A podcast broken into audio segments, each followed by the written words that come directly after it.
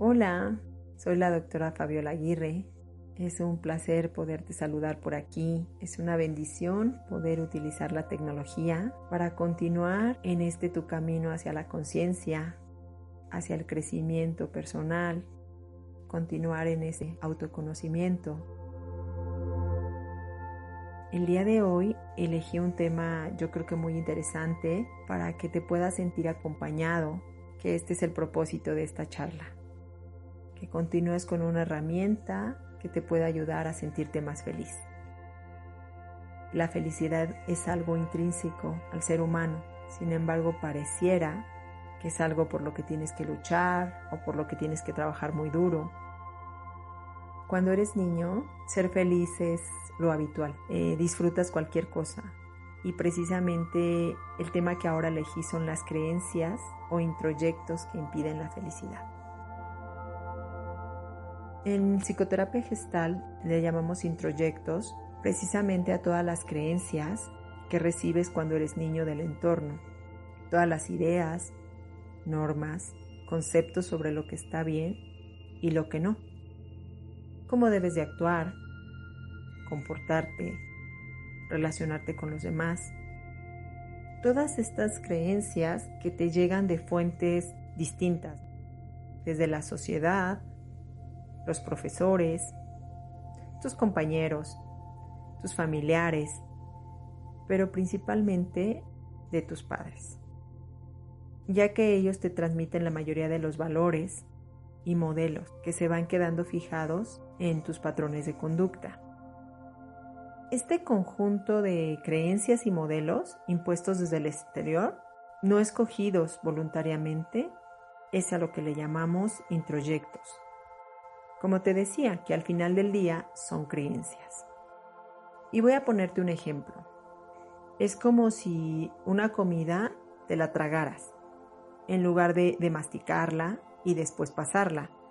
Simplemente te la dieron, te la tragaste. Si no mastico lo que estoy comiendo, no sé si esa comida me gusta, no sé el sabor que tiene, si me va a hacer sentir bien, si se me antoja comérmela si lo que me estoy comiendo yo lo elegí. Así pasa con esto de los introyectos o creencias. Nos dijeron que así debía ser y tú lo diste como una verdad absoluta. Cuando eres niño, no tenemos la madurez ni las herramientas necesarias para analizar o gestionar toda esa información nos es imposible distinguir qué ideas realmente nos sientan bien, se adecúan a nuestro sentir, a nuestra personalidad, a nuestros intereses, y cuáles debíamos de descartar en favor de nuestro bienestar.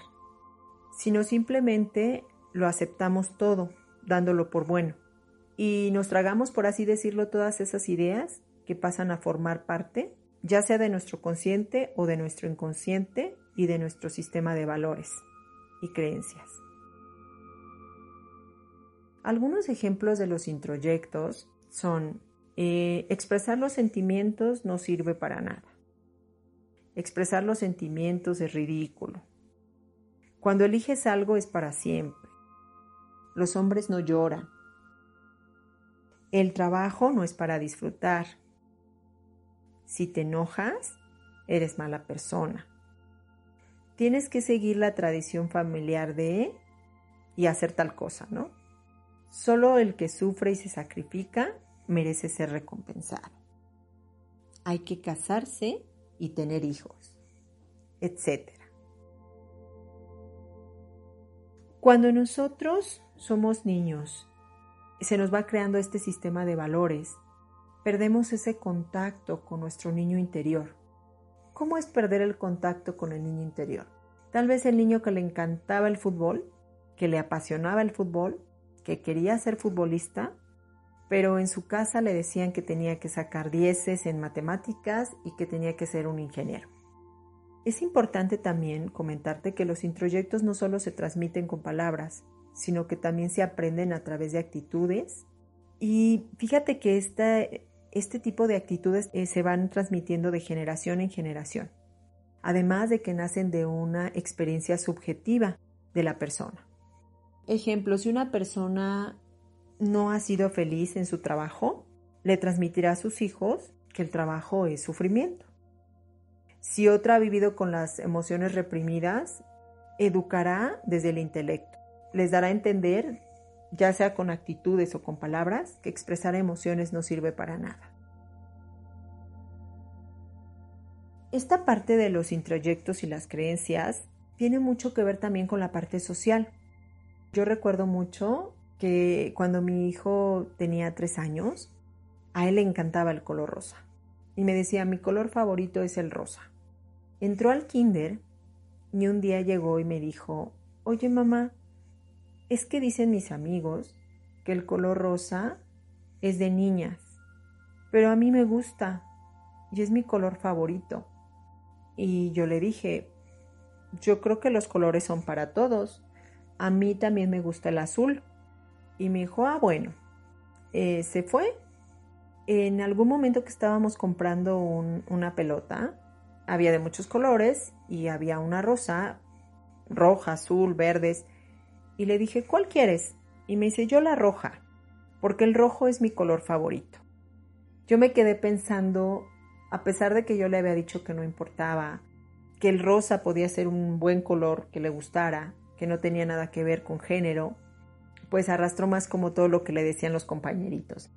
Y la verdad es que yo ya no quise llevarlo a un conflicto mayor, por lo que lo dejé, que, que escogiera su color rojo.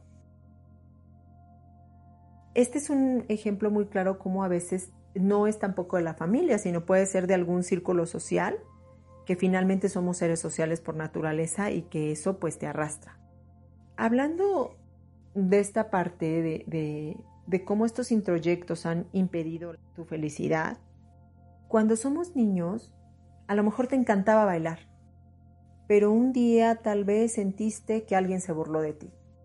Y entonces se te crea una experiencia que no es bueno bailar. Y así vamos por la vida. Esto tiene que ver con otro tema que más adelante hablaré de él, que tiene que ver con el niño herido. Todas estas creencias limitantes creo que van eh, fragmentando la personalidad y van dejando situaciones con las cuales después, cuando somos adultos, ya no recuerdas qué verdaderamente te hacía feliz. Fíjate que hoy te voy a dar una herramienta y un ejercicio que tú puedes hacer para que puedas darte cuenta qué tan fuertes son las creencias y qué creencias te han ayudado o qué creencias han obstaculizado tu felicidad.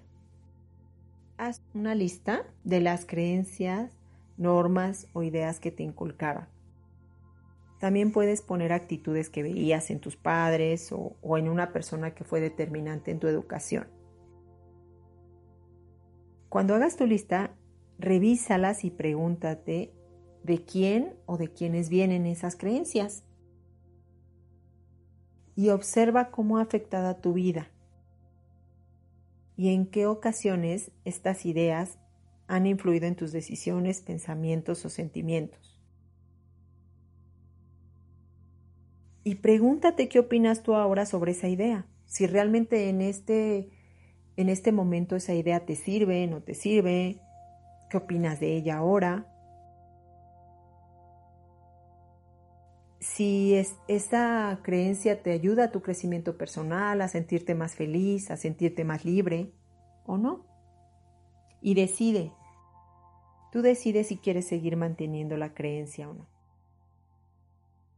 Es muy importante que un abordaje terapéutico te ayudará a trabajarlos con mayor profundidad y sobre todo sacar a la superficie aquellos que están ocultos y de los cuales no eres consciente que esos son los que a veces nos cuestan mucho más trabajo.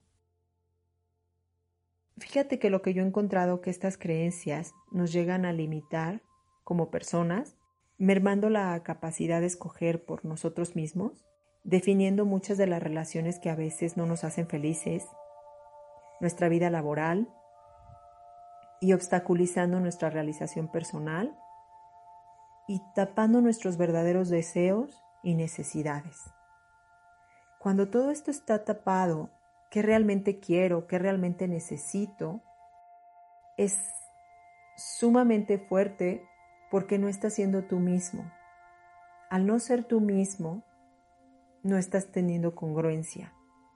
Y la congruencia es una parte vital para la felicidad. Espero de verdad este pequeño ejercicio te ayude y vayamos, aunque sea poco a poco, por este caminito de qué es lo que realmente te hace sentir feliz.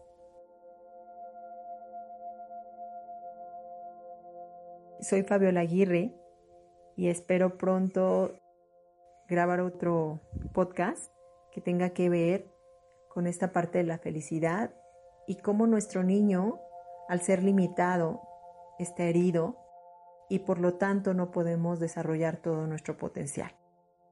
Te mando un fuerte abrazo, los quiero mucho a todos y estamos en contacto. Mucha luz para todos.